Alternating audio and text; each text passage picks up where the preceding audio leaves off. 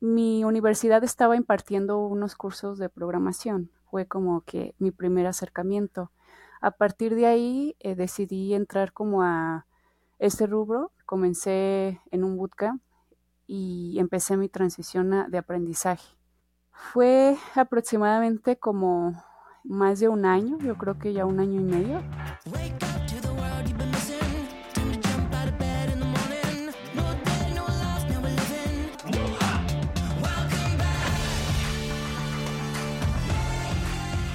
Bienvenidos a un episodio más de Contenderos.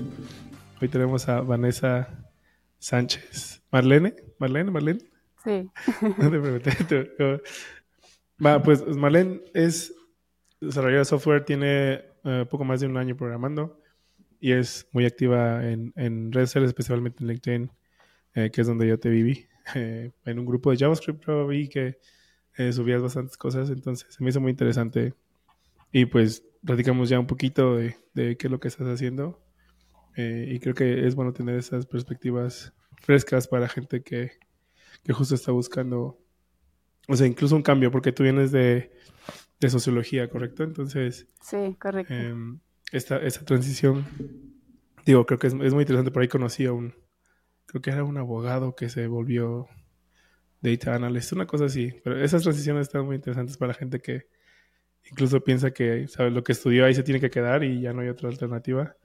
Pero bueno, ¿por qué no comenzamos un poquito? Cuéntanos qué estás haciendo, qué es lo que usas eh, y entramos un poquito a cómo fue esta transición de lo que estudiaste a lo que haces ahorita. Pues muchas gracias por la presentación. Eh, también agradecida por la invitación de estar aquí. Es un placer estar aquí compartiendo con ustedes y con el público que nos está escuchando.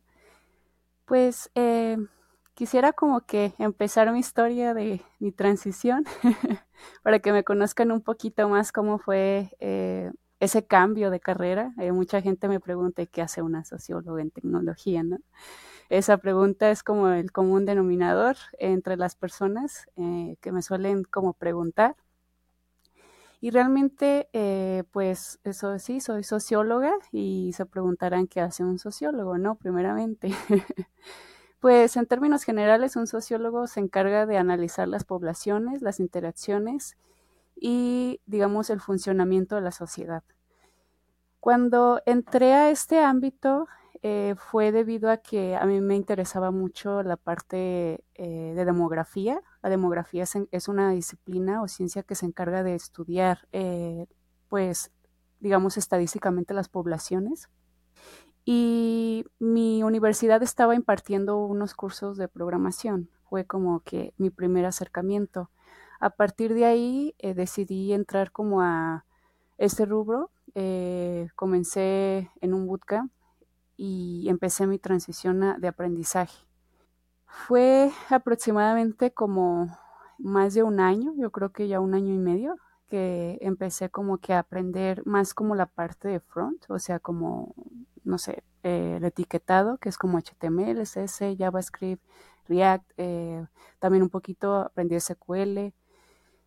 También creo que eh, fue, es importante como aprender cosas como adicionales. También aprendí un poco de UX, UI, como para comprender el, el, usuario, cómo es que uno puede generar productos o proyectos tecnológicos centrados en ellos.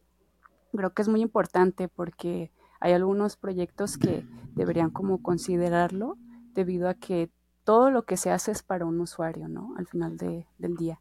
Y esta transición pues fue complicada, eso sí puedo asegurarlo, porque al inicio la verdad es que no entiendes nada, es como que aprender un idioma, ¿no? O sea, dices, ay, ¿cómo, cómo funciona esto, ¿no? La parte lógica, las estructuras, eh, cómo eh, es el tipado de un lenguaje, de qué manera puedo yo aplicarlo, en qué ambientes funciona, en qué ambientes no.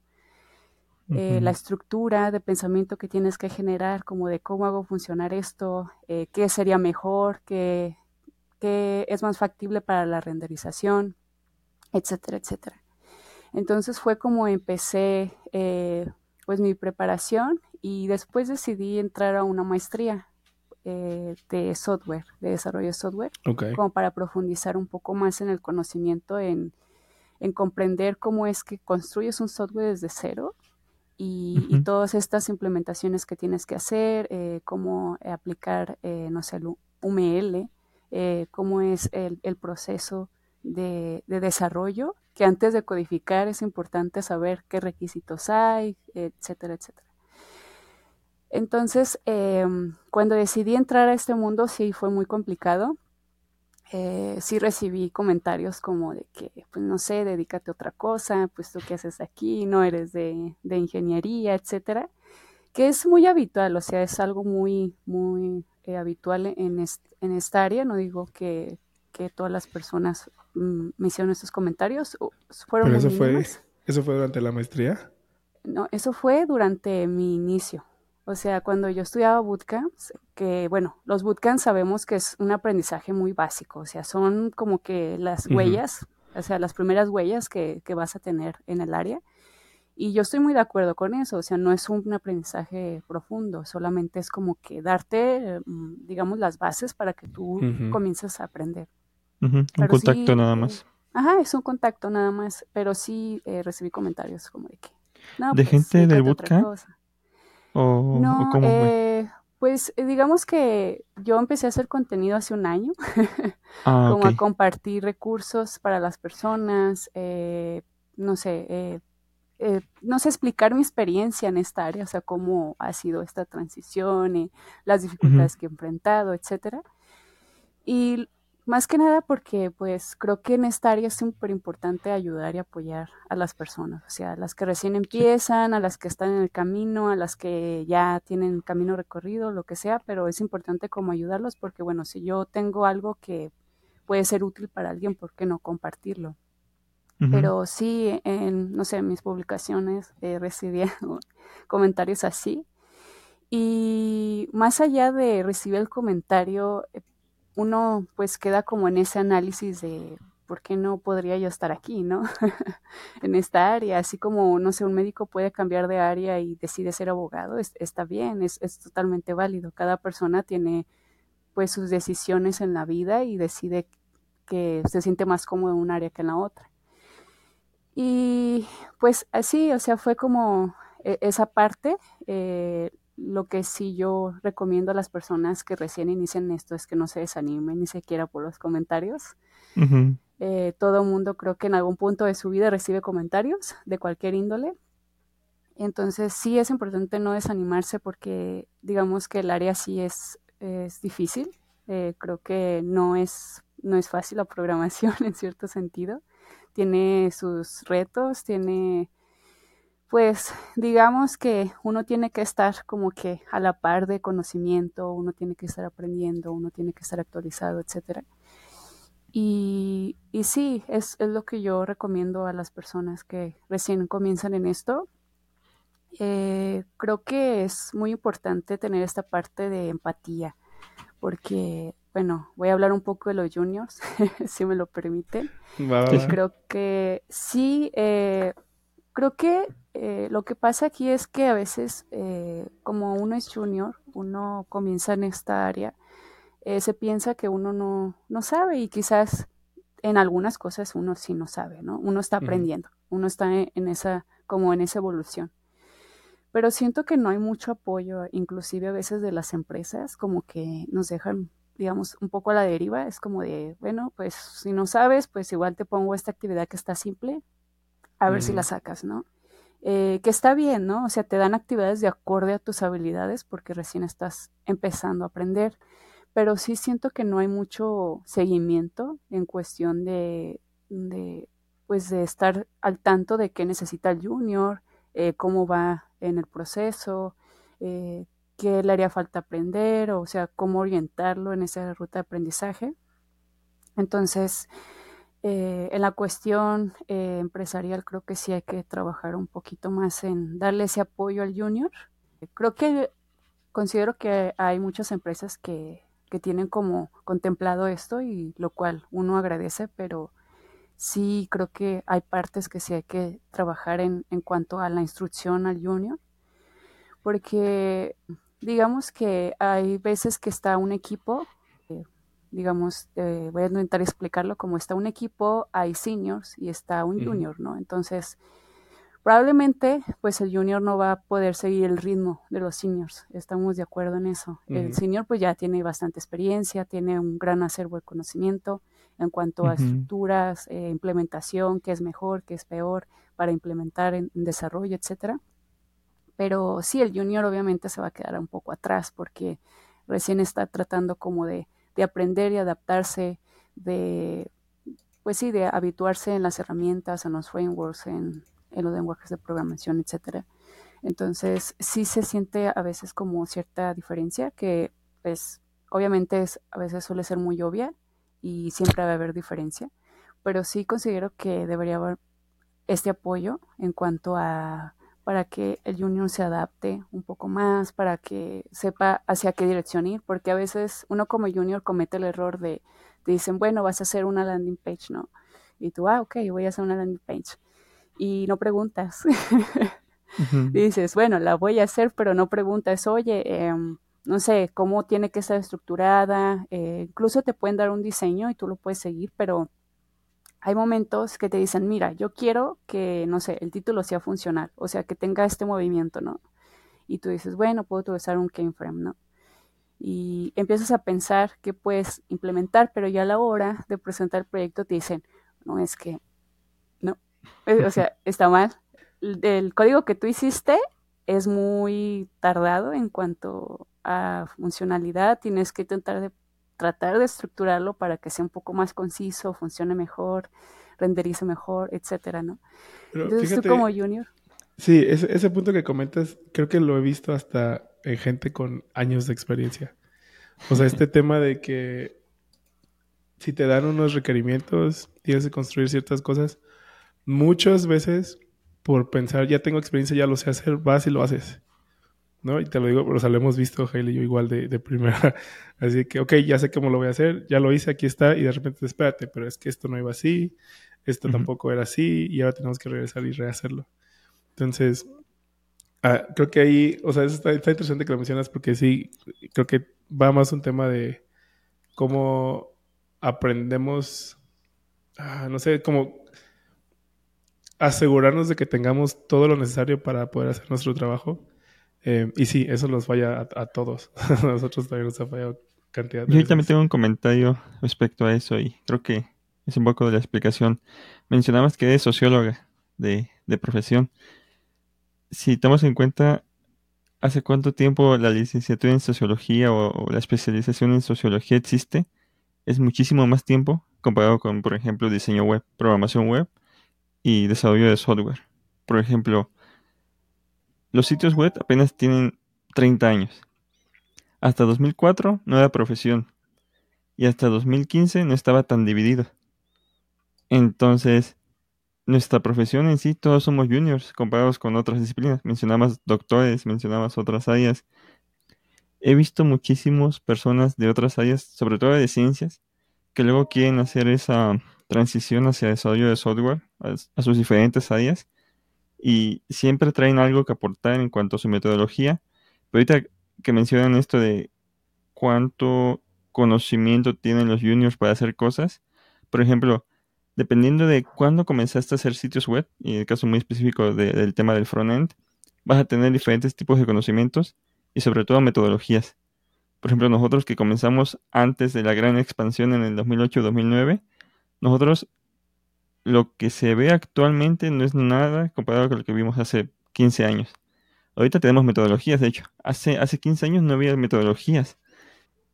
Entonces, a mí se me hace demasiado increíble que sabiendo todo esto, muchas personas que programan, que comenzamos sin tener conocimientos, comenzamos, este, ahorita la web ya está más estandarizada. Los navegadores siguen estándares impartidos pero cuando nosotros comenzamos, los más seniors, no existía eso. Entonces, eh, se me hace egoísta pensar que de dónde venimos y lo que nos costó, no podamos aportar. También por eso se me hace muy mala onda esto de estas personas que quisieron hacer gatekeeping contigo de este cuando estabas iniciando y compartiendo, porque eso es lo que los seniors deberían estar haciendo, compartiendo. Y sin embargo, hay más juniors compartiendo conocimiento, creando contenido que seniors, porque los, los juniors son los que tienen esa mentalidad de me está costando, quiero que a los demás no les cueste. Cuando muchos seniors tienen lo contrario, me costó que te cueste. Entonces está bien por eso. Sí, muy, muy de acuerdo. Sí, creo que e, eso que mencionas que las empresas deberían de dedicarle un poquito más de tiempo. No sé si sea tema cultural, podría ser meramente tema cultural aquí en México, Latinoamérica, pero sí también me ha tocado ver que muchas veces por falta de presupuesto, empresas contratan a juniors o personas con menos experiencia esperando que les entreguen un trabajo de, de como si llevaras muchísimos años en, en la industria. Y luego, o sea, es donde, es donde como que las expectativas no se alinean. Dicen, ah, no, pues voy a pagar, no sé, ¿qué te gusta? El número al aire, 10 mil, 20 mil pesos menos esta persona que tiene uno o dos años. Eh, y después llega y le exiges que te entregue cosas como si llevara 10 años y te das cuenta que no es posible, ¿no? Y, y sí es importante, como dices, creo que más bien para las empresas es pensar que si vas a contratar a alguien y los vas a entrenar, sí tienes que dedicar tiempo de tu, o sea, de la gente que tienes disponible para que apoyen a esta persona. Que en lo personal lo veo como una inversión a largo plazo. Eh, no sé cuántas empresas lo quieran ver así, porque muchas se mueven. Es muy normal que se muevan como a velocidad de, no sé, meses, ¿no? Y ni siquiera años. Entonces sí es algo que se pasa por, bueno, pasa desapercibido, pero sí, sí considero que cuando inviertes en una persona que está comenzando, como que uno ganas esa lealtad, que es muy difícil que se, que se vaya, ¿no? Porque obviamente todo mundo que, si, yo, si a mí me apoyan, pues yo voy a querer regresarle de alguna manera y creo que mucha gente comparte ese sentimiento. Y dos, a la larga, esta persona va a conocer mejor tu cultura, tu código, todo. Entonces, sí, a lo mejor dedicaste más tiempo y avanzaste más lento al inicio, pero más adelante, pues pagan o rinde sus frutos. Sí, muy de acuerdo con ustedes. Me, quitaron las palabras. sí, muy de acuerdo en el sentido de que, eh, pues sí, los juniors, digamos que ya nos es difícil insertarnos en esta área eh, por sí. Y, y sí, a veces no recibimos tanto el apoyo. Eh, creo que en algunos puntos uno sí tiene que ser como, tener como esta iniciativa de, bueno, tengo que buscar la forma de que esto funcione no sé cómo, pero lo voy a hacer. Creo que también es parte como de esta eh, implementación que uno tiene como desarrollador de resolver problemas, ¿no?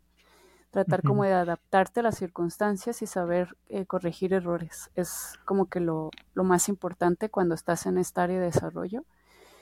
y, y, muy de acuerdo en que hay algunos puntos en los que a unos, pues digamos, se le exige como que tenga cierta categoría cuando uno no la tiene. Eh, creo que eh, un junior sí tiene mucho que aportar, eso, eso no está como discusión, pero mm, sí considero que debería haber un poco más de apoyo en ese sentido de darle un poco más de seguimiento. Eh, yo entiendo que pues un junior recién comienza en esta área, puede tener errores, se espera que entregue ciertos resultados, pero sí a veces como que uno siente esa diferencia un poquito. Sí, lo cual también tiene, es incongruente porque todos sabemos que mientras más enseñes, más aprendes. Pero también es un poco cultural porque hay muchas personas en la profesión, en la industria, que ya no quieren aprender. Que ya dicen, pues esto es lo que yo sabía hacer y ya no. me ha tocado mucho con, con gente que trabaja desde, no sé, desde los noventas o desde el principio de los dos mil luego no quiere aprender, luego no quiere aprender nuevas eh, tecnologías, nuevas herramientas, nuevas metodologías. Entonces, creo que va muy de la mano de, si no quieres aprender más, pues también va a ser difícil que enseñes. Sí, sí, muy de acuerdo con eso. Creo que sí, es muy importante como también enseñar, porque uno, como dices tú, va aprendiendo, como que va tratando de ver también, estoy entendiendo esto, no estoy entendiendo esto, lo puedo explicar. También, eh, bueno, yo lo suelo hacer con, como lo que le llaman patitos, pero yo lo hago con funcos. ¿Con Robert Intento ah, con explicarle. es como de, a ver, tengo esto, pero no funciona, quizás puede hacer esto, y ya, doy con, ah, ok, me hacía falta, no sé, eh, haber declarado una variable o era constante y no tenía que ser constante o así, ¿no? Uno se va dando como cuenta. Entonces, sí, creo que al menos se puede también enseñar de algunas formas. Y sí es muy importante también esta parte de compartir, como ustedes lo habían mencionado, porque, bueno, yo que eh, trato de crear contenido para las personas, intento como compartirles eh, o facilitarles a las personas que recién comienzan, o no sé, por ejemplo, si descubro mmm, una herramienta que pueda ayudar a, a identificar errores en el código, la comparto si es como para organización también, porque es muy importante para los desarrolladores, la comparto.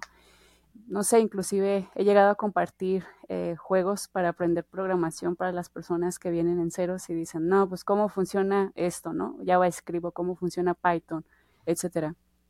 Entonces intento como compartir esto, porque sí, la verdad es que cuando recién inicias es muy complicado, muy, muy difícil. Sí. Quiero tocar un poquito en ese, en, eso, en esa parte de creación de contenido. Dos, preguntas principales que me, que me, vienen a la mente. Una, ¿has encontrado algún beneficio? Eh, digo, nosotros hemos visto eh, igual muchas personas que comparten contenido, ya llevan años haciéndolo. Pero en este año que lo has estado haciendo, ¿has encontrado algún un beneficio aparte de ayudar? Que digas, o que te hayas dado cuenta que el compartir también de alguna manera te beneficia a ti. Hemos, hemos platicado antes de, por ejemplo, crear tu marca, ¿no? Y que la gente te ve en, redes, en línea, y que eso te puede ayudar a encontrar trabajos, cosas así. Pero fuera de eso, algo que digas, me encanta crear contenido y, o no sé, alguna historia que hayas visto que, que haya resultado de esta creación de contenido. Y dos, ¿cómo, cómo lo balanceas? O sea, ¿cuál es el balance? Porque hay gente que lo quiere hacer, que dice, no, no tengo tiempo. Que comentabas hace un ratito, ¿no? Que como junior a veces incluso te desvelas o pones tiempo fines de semana sacando el trabajo. Entonces, ¿cómo, cómo le das el balance a crear este contenido? Pues sí, porque te, te, veo bastante activo, o sea, lo haces, no sé si diario, pero sí, sí compartes mucho. Entonces, ¿cómo, cómo lo haces por ahí? Pues, digamos que, bueno, inicialmente diré que, que ser creador de contenido es un trabajo. es mucho compromiso, tratar de buscar como que eh, cosas nuevas que aportar, etcétera. Pero, eh, mira, creo que más allá de, de, ayudar, que es como mi principal objetivo cuando creo contenido, lo que también creo que te beneficia como creador es como ir, digamos, definiendo tu marca personal, lo que tanto mencionan en LinkedIn, ¿no? Tratar como de definirte a ti mismo eh, en esta red social que es profesional. Y creo que eh, lo que más te ayuda a ti como creador es también como a que te empiecen a identificar las personas y de esa manera te empiezan también a identificar las empresas, reclutadores, eh, no sé, mm, managers, etcétera. De hecho, les voy a contar una anécdota media graciosa, pero en un trabajo en el que estuve, me contactaron debido a que compartía contenido. eh, digamos que el, pues digamos el CEO eh, me contactó y me dijo, no, mira, este, pues fíjate que vi tu perfil y veo que compartes muchas cosas, ¿no? Y pues yo suelo responderle a las personas, ¿no? Suelo como tomarme mi tiempo las noches para responder, porque pues me gusta como conectar con la gente, ¿no? Al final de cuentas, tu contenido no funciona si las personas no te apoyan. Entonces me uh -huh. gusta mucho como generar esta conexión, intento estar al tanto de, de la comunidad, etcétera. Y ya pues me dijo, pues no sé, este, pues he visto como lo que compartes, se me hace interesante, no sé si quisieras como eh, participar en un proyecto y no sé qué, yo, ah, bueno, pues igual entré a reunión y al final quedé y así, estuve ahí un tiempo. Pero sí, o sea, eh, crear contenido sí te permite como que te identifiquen, más que nada, ¿no? O sea, como que las empresas digan, ah, mira, esta persona es justamente eh, la que comparte esto y esto y esto, ¿no? Uh -huh. O no sé, eh, que las mismas personas a, al momento de que están compartiendo tu contenido, inclusive, o, o comentando o así, pues como generan esta, como lo que llaman bola de nieve, que van como que los contactos que ellos tienen pueden ver tu perfil y de alguna manera conectar contigo, etcétera, etcétera. Entonces, eh, creo que como creadores también, o sea, en, esta área, eh, hablo de esta área, sí es muy importante el hecho de, de, compartir, porque al final de cuentas, pues tú eres quien eres pues, gracias a las personas. Eso sí, lo tuve muy presente desde el inicio. Dije, yo quiero ser una creadora de contenido más allá de solo compartir. O sea, quiero como conectar con las personas, eh, estar interesada en lo que me dicen, en lo que sus opiniones, en los comentarios que me ponen, porque, también de esa manera también tienes como cierta retro, dices, bueno, esto funciona más, esto no funciona tanto, y vas como que analizando. Y pues sí, eh, al final de cuentas ser creador sí, también es trabajo porque tienes que dedicar tiempo. Digamos que lo que yo hago habitualmente es como una estrategia de organizar eh, las horas en las que voy a hacer contenido, qué es lo que voy a crear el próximo día, eh, empezar como a buscar eh, también, dedicar cierto tiempo. Y, y creo que también, eh, bueno, yo admiro la verdad muchos creadores que hay en LinkedIn, pero sí, creo que hay que tener presente que al final de cuentas la comunidad es la que te hace. Eso que dijiste de las personas, lo que a tocar ahorita, porque creo que esa es la gran diferencia entre los frontenderos gente que hace frontend y otras áreas de programación. Que los frontenderos somos personas que trabajan para personas. Siempre es con, con la mentalidad de voy a hacer esto para que personas lo utilicen. Mientras en otras áreas de la programación es voy a hacer esto para que un algoritmo lo utilice. Voy a hacer esto para que otro servicio lo utilice. Entonces, eso que mencionabas de tener empatía es la habilidad más básica que tienes que tener. Ya sea que trabajes solo como programador, pero siempre trabajas con alguien más. Ya sea que trabajes como freelance o como la única persona técnica en tu, empresa, ¿no? O incluso si trabajas con más personas. Pero creo que muy pocas personas se dan cuenta de eso, de que cuando haces diseño web es para las personas. Sobre todo, por ejemplo, en el tema de accesibilidad. Que es algo que también hace muchos años no teníamos tan en cuenta, pero ahorita más que nunca tenemos que hacerlo. Entonces, creo que a partir de ahí es cuando ya te das cuenta de que esta es tu área. Si te gusta trabajar para las personas, pues bienvenido a Frontend. Si no, pues también bienvenido, pero la vas a tener un poquito más difícil. Muy de acuerdo contigo. Sí, la verdad es que al final de cuentas uno trabaja para los demás, uno hace productos para las personas. Eh, creo que es muy interesante el hecho de que en el área de front, eh, no sé, a mí se me hace muy interesante el hecho de crear un producto y tener que pensar en todo, o sea, tanto en el diseño como en el usuario, como en la funcionalidad, como en lo visual. O sea, es, hay muchos componentes que conforman ese todo, ¿no? Y tienes que estar contemplando el todo. Entonces, sí es muy interesante. A mí lo que me gusta mucho de, del área front es los retos que tienes día a día, ¿no? O sea, el hecho de que dices, bueno, voy a hacer una landing page o voy a hacer un e-commerce y tener que planear todo, o sea, desde el botón hasta el, hasta el navbar, hasta la sección main, hasta las páginas incrustadas que están en la misma página, o sea, pensar en todo, o sea, en cada componente que hay en la landing page tiene que estar pensado para que funcione y para que realmente sea atractivo para el usuario. Entonces, sí es muy importante todo eso, incluso el código cuando lo estás eh, creando en JavaScript, tienes que pensar que sea entendible, no solamente para el usuario al que le vas a entregar el proyecto, en este caso el cliente, sino también tienes que pensar que lo comprenda el otro equipo, porque al final de cuentas eh, a veces el código se comparte o es reutilizable, entonces tiene que entenderse, entonces tienes que pensar, bueno, voy a hacer este código, eh, voy a implementar esta cosa, pero ¿cómo hacer para que el otro cuando lo lea lo comprenda? Porque tienes que estar contemplando todo ello.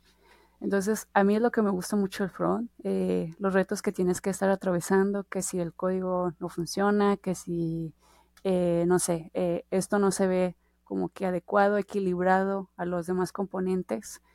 Entonces, es algo que considero que es muy interesante del front, o sea, hay que ser muy creativo en esto.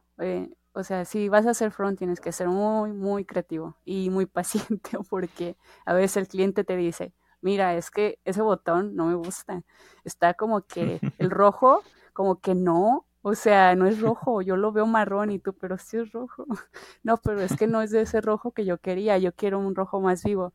Y tú, ok, entonces ya intentas como preguntarle al cliente de, bueno, mire, eh, tengo esta paleta de colores, ¿qué rojo le gusta más, no? Y ya dicen, no, pues ese, tú dices, ah, ah, eureka, ya, este es el rojo que querían, no era el rojo vivo como tal que yo pensaba, era un rojo mate, por ejemplo, ¿no? Entonces, como front tienes que ver todo eso, o sea, como que al final de cuentas, el usuario es, lo importante, el cliente te puede decir, ah, bueno, pues yo quiero una landing page que, no sé, contenga, eh, no sé, una un carrito por ejemplo, en algunas e-commerce necesito un carrito de compras, quiero que tenga la funcionalidad de, pago de tarjeta, etcétera, etcétera.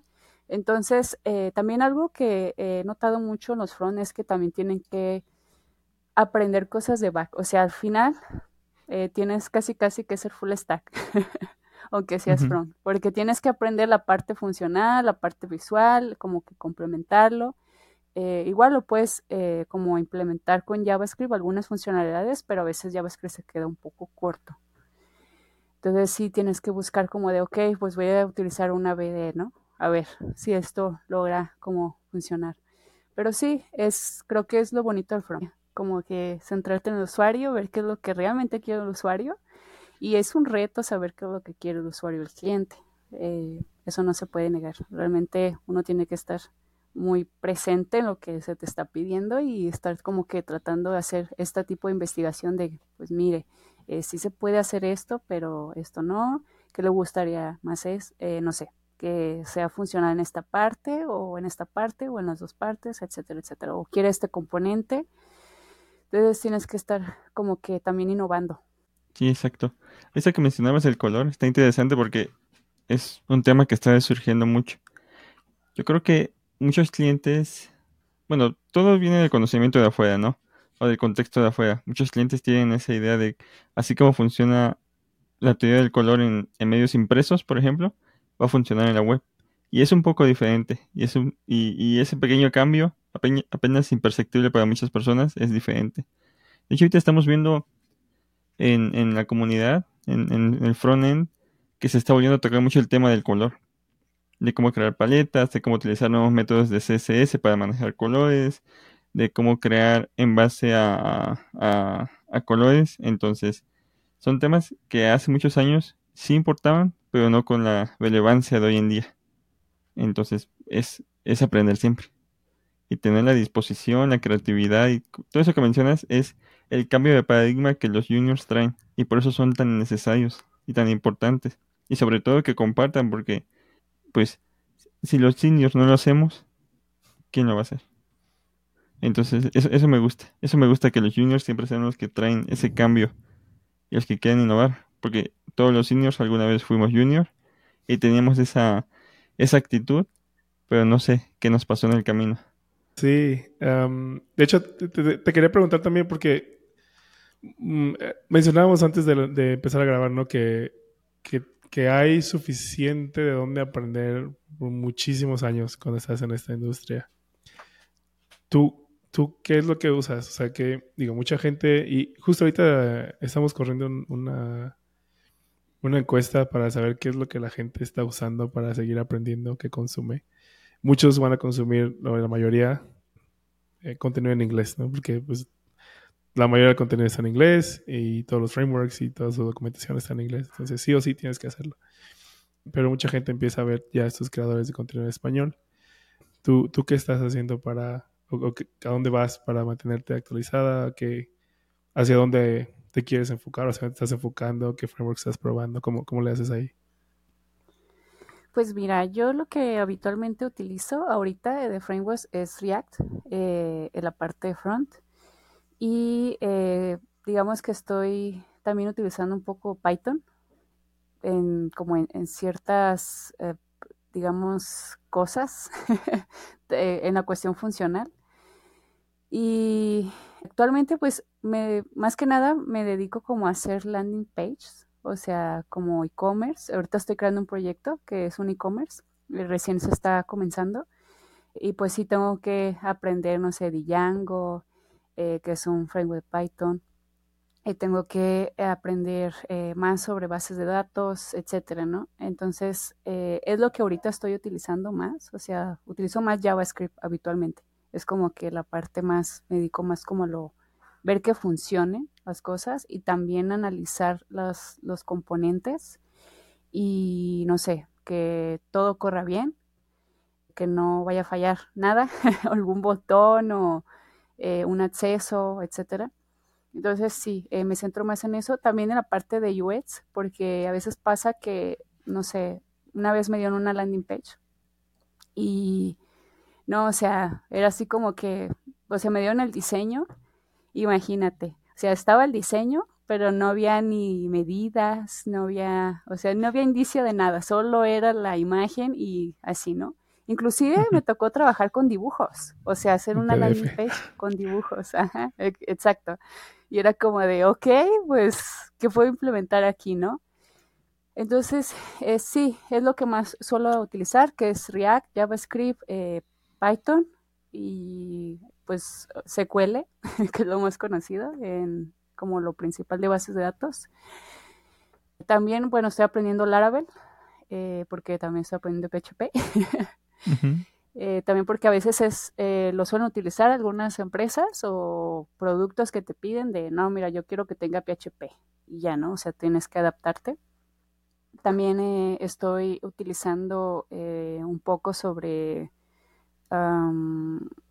pues, bueno, algunas páginas sí te piden que sepas Angular, como que va variando, dependiendo lo que me pidan, es lo que suelo hacer, o sea, lo que suelo producir de proyecto.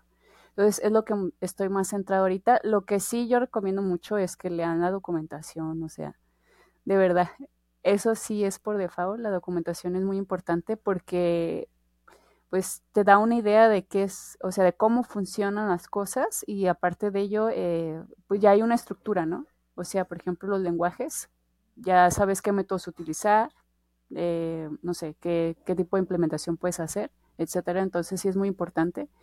Lo que sí estoy de acuerdo es que aprendan inglés.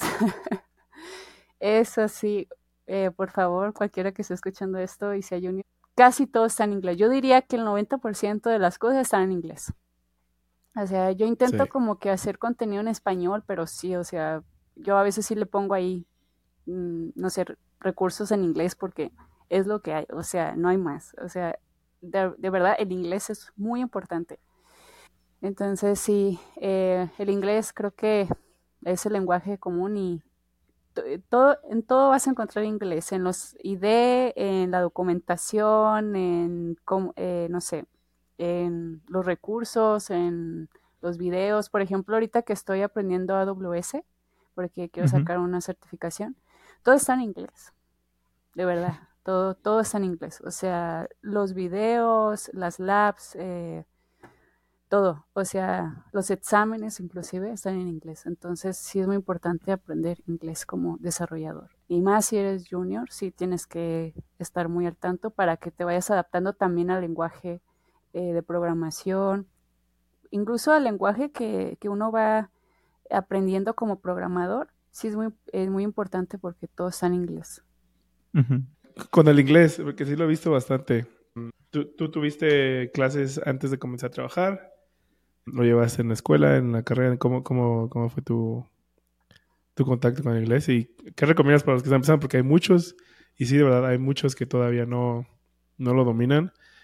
La mayoría puede leer la documentación, pero fuera de ahí ya, o sea, o, muchos les da miedo o no lo intentan o no sé. Pero no, no sé si están conscientes que incluso eso puede ser la diferencia entre ganar un, un muy buen sueldo o quedarte en donde estás. Entonces, ¿cómo, cómo fue ahí tu experiencia? Sí, muy de acuerdo contigo. Eh, el inglés abre, abre, muchas puertas, como dicen, ¿no? pues mi acercamiento con el inglés fue en el 2010, en la preparatoria.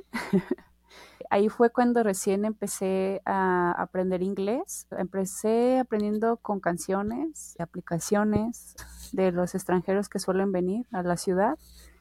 Y y ya fue así como que fue aprendiendo, más que nada fue en la escuela, yo diría. Fue hasta la universidad inclusive que estuve aprendiendo inglés. De hecho, obtuve una beca para aprender en un programa que era como intensivo. Era dos horas diarias y pues hacían exámenes de escritura, tanto de speaking, también como de conceptos. porque a veces en el inglés hay ciertos conceptos que hay que aprender. Entonces fue como yo eh, aprendí y sigo aprendiendo el inglés. Creo que es un lenguaje muy, muy padre, pero también tiene sus, sus reglas. También suele ser un poquito complejo en algunas situaciones. Entonces, sí, lo sigo aprendiendo. Sobre todo eh, la parte de speaking, porque creo que cuando tienes clientes que son extranjeros o así, tienes que tratar de, de darte a entender si es que no lo dominas del todo, ¿no? Entonces, tienes que afianzarte con ciertos conceptos que ellos tienen, también con ciertos conceptos tecnológicos. Y creo que sí es muy importante como irlo aprendiendo. Creo que ya la forma de aprenderlo, creo que ya es como personal, la manera personal, porque igual yo puedo recomendar algunas aplicaciones y todo, pero al final cada quien tiene su forma de aprendizaje. Hay personas que les gusta más leerlo, algunas escucharlo, algunas hablarlo eh, otras personas pues más se sienten más cómodas como de, ah, pues no sé, ver un video en YouTube o escuchar música en YouTube o algo así, ¿no? Entonces ya es como a manera más personal, considero yo. Ok, sí. Pues mira, estamos llegando ahorita a los últimos minutos, todavía nos quedan unos 10 minutos tal vez. Este, no sé si, Kai, ¿tú tienes alguna duda por ahí, algo que quieras preguntar? A mí me interesa mucho saber que, o sea, ahorita cuál es, digo, estás usando React. Pero en cuanto a herramientas, ¿qué es lo que has visto que más te ha gustado? Hay mucha ahorita con herramientas con AI. Tenemos Copilot. no sé, yo por ahí hay un, incluso un IDE que ya trae eh, integrado em, OpenAI, eh, que no lo he probado, no me acuerdo cómo se llama, ahorita lo voy a buscar. Em, ¿qué, ¿Qué es lo que estás usando que ahorita es como tu default de herramientas? Pues ahorita el default de herramientas que utilizo, bueno, el ID, yo soy eh, Team Visual Studio. eh, Me gusta mucho como que el entorno, ahorita es lo que más suelo utilizar. También eh, a veces suelo utilizar la inteligencia artificial. Creo que a veces sí es de ayuda, solo que no dependan de ella, por favor. Porque a modo de lógica, sí, a veces te da respuestas erróneas y tú tienes que buscarle. Entonces, más que nada como cosas puntuales, ¿no? Como algo que no recuerdes. Eh, inclusive recomiendo una página que se llama Canayus, que es como de una página que te puede decir eh, para qué funciona esto, qué pasa si utilizas, no sé, cierta etiqueta o qué pasa si utilizas cierto método en JavaScript. Entonces, también suelo utilizarlo como junior. Ah, otra cosa que también suelo utilizar es, bueno, tengo varias herramientas en mi eh, Visual Studio Code. Digamos, descargué algunas como para que me faciliten, eh, por ejemplo, el formateo, que es como, creo que utilizo Pretty, que es como ah, para que te formatee el documento. Pues son varias, o sea, no sabría decir puntualmente cuáles porque sí, o sea, cada vez me dicen, ahora descarga esto y ahora descarga esto. Eh, también utilizo ahorita mucho Laravel. Bueno, lo, lo, intento como practicar porque sí, también está medio complejo. Bueno, cuando recién lo empiezas a aprender. Creo que lo que más a mí me gusta es pues utilizar Visual, también pues SQL, me gusta como que aprender cómo puedes eh, idear una base de datos, eh, cómo puedes hacerla funcionar, etcétera.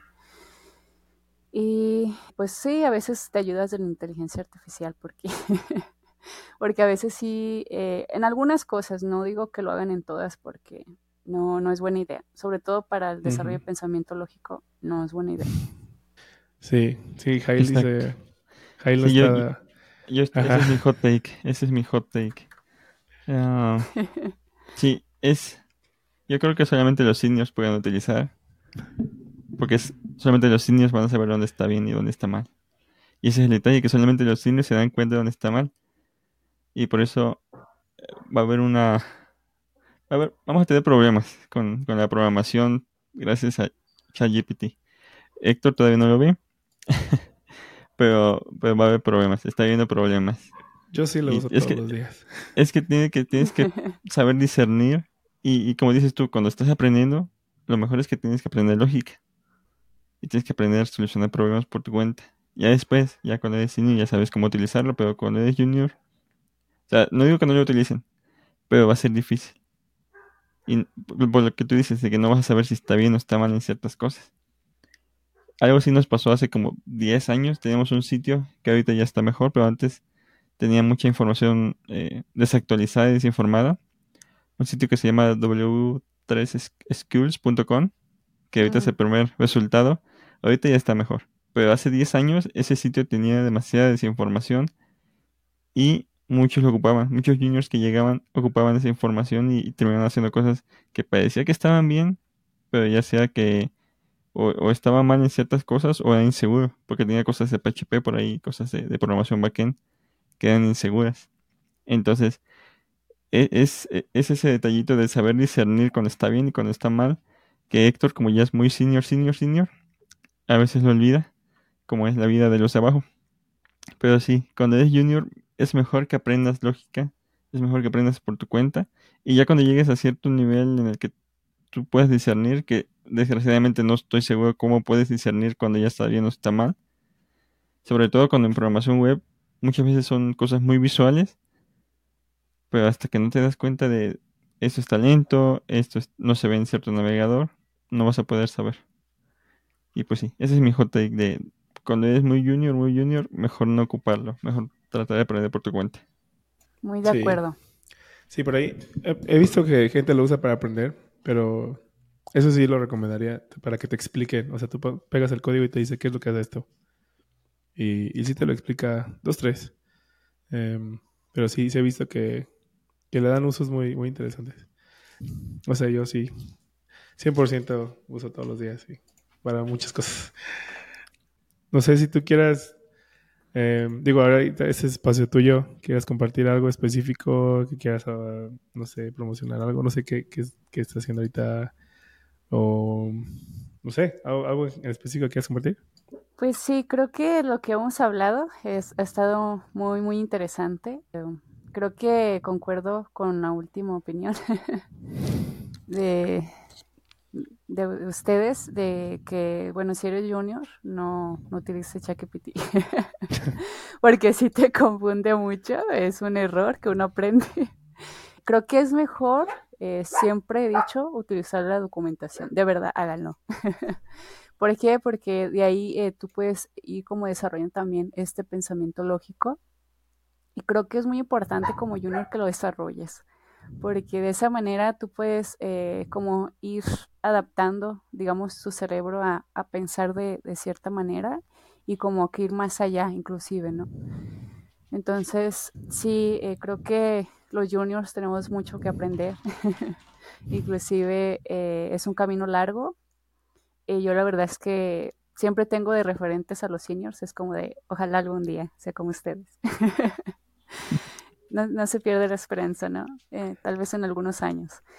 Pero sí, eh, creo que es importante es, estos temas, eh, considero yo, también el seguir aprendiendo, nunca perder las ganas de aprender, porque siempre, siempre se está en constante aprendizaje.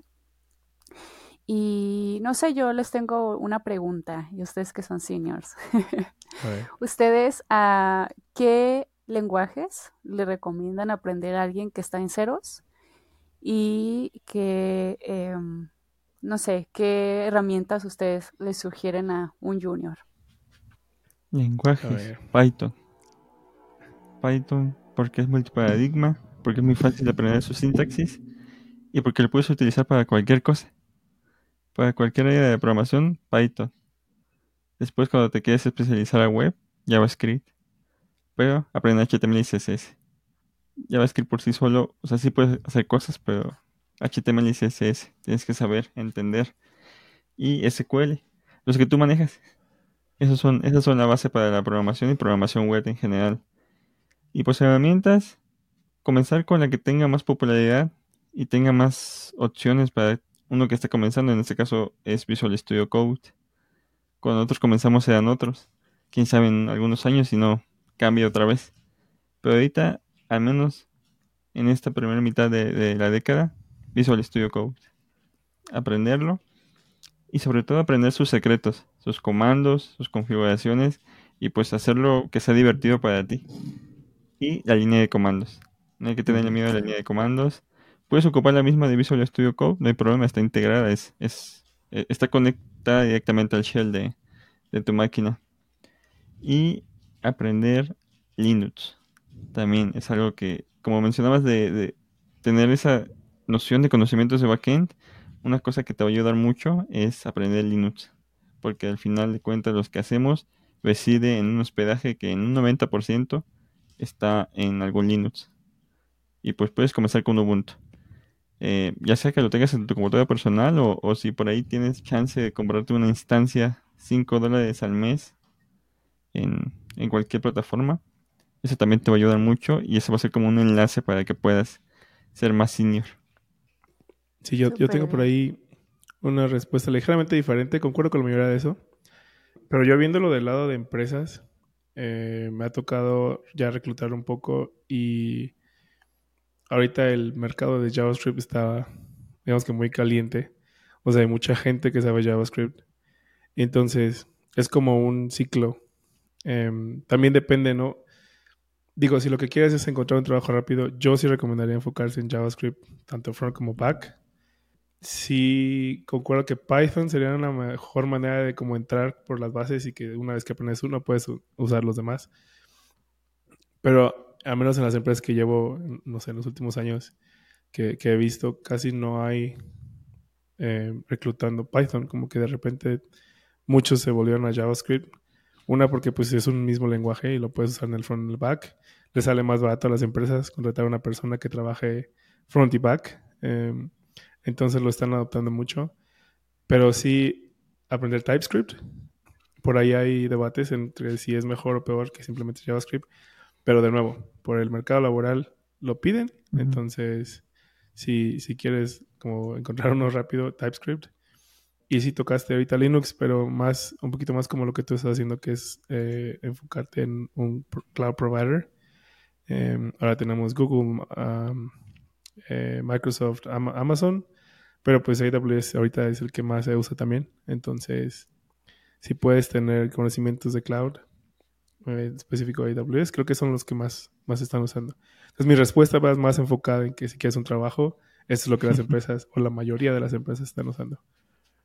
Todo lo demás concuerdo con lo que dijo Jael. Súper sí. bien. Mi, mi respuesta más a, a, los fundamentos. Sí, muy de acuerdo. Sí, creo que es, es muy importante sí conocer de comandos, porque eh, creo que es como lo, lo que tú tienes que aprender sí o sí. O sea, todo lo que tiene que ver con Linux, todo lo que tiene que ver con, con línea de comandos, todo lo que tiene que ver um, con consola, etcétera, etcétera. Entonces, sí concuerdo mucho con ustedes. Lo que uno como junior debe aprender, porque al final de cuentas eh, los comandos te hacen eficiente la chamba en muchas de las ocasiones. También te hacen pues que todo funcione como debe ser. La verdad te, te, ahorran tiempo, optimizan el desarrollo que estás creando, te hacen poder, te permiten trabajar en equipo, eh, etcétera. Entonces, concuerdo mucho con ustedes. Sí, yo tengo una pregunta final. A ver, dale, dale. ¿Mande? ¿Cómo se llama el gatito que está atrás? Esa era una de mis preguntas. ¿El ah, gato? Se llama Cookie. Oh, qué buen nombre. Yo tuve uno igualito, pero era más blanco. Blanco, blanco, blanco, blanco, blanco. Oh, Nunca le salieron las manchitas cafés. Solo en la cara. Sí, bonito. Sí, es que quiso salir. Sí. Ah. um, y dos, tu mic suena muy bien. Este. Ahí sí nos puedes compartir cuál es. ¿Te, te, te, te aísla bien el sonido? ¿No sabes? ¿Más o menos? Pues yo veo el sonido muy bien. No, le, no, le, no he escuchado más, más que tu, tu voz ahorita con ese mic. Está uh -huh. muy bueno. Ya después les paso el dato. sí, sí, sí, ahí lo compartimos. Este, va, pues mira, llegamos al, al final de este episodio. Este, fue, fue, un gusto tenerte, conocer un poquito lo que estás haciendo y ¿Quieres decir dónde la gente te puede encontrar? Eh, ¿O prefieres quedarte así y así dan contigo? Pues listo.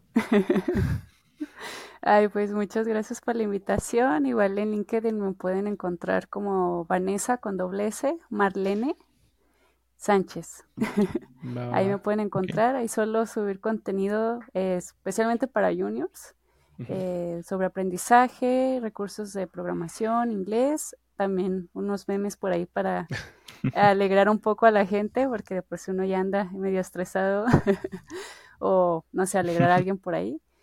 Entonces ahí me pueden encontrar y pues de verdad muchísimas gracias por el espacio. Eh, realmente considero que hay mucho que trabajar en, en cuestión de los juniors. Eh, también eh, pues de manera general es que pues las mujeres también aquí estamos al pie de cañón en esta área.